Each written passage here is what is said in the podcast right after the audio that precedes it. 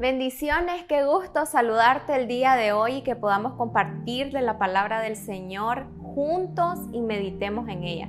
Quiero leerte un pasaje que se encuentra en el libro de Efesios capítulo 6, el verso 16. Sobre todo, tomad el escudo de la fe, con que podáis apagar todos los dardos de fuego del maligno. ¿Qué es fe?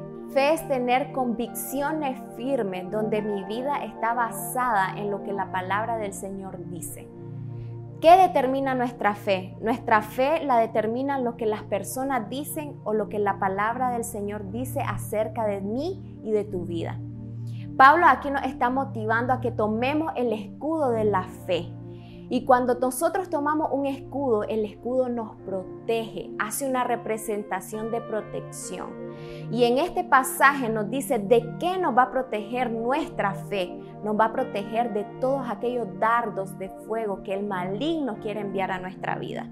Nuestra fe va a ser probada día a día. Vamos a vivir circunstancias donde vamos a caminar y vamos a toparnos donde nuestra fe va a ser eh, investida por situaciones y eso lo que va a generar es un crecimiento o va a decrecer. Es importante que podamos entender que el enemigo quiere destruir todo aquello que el Señor ha establecido y ha hablado. Pero cuando nosotros creemos en su palabra y creemos en todo lo que Él ha hecho, ha dicho que hará con cada uno de nosotros, vamos a caminar confiado y seguros que el Señor es quien tiene control de nuestra vida.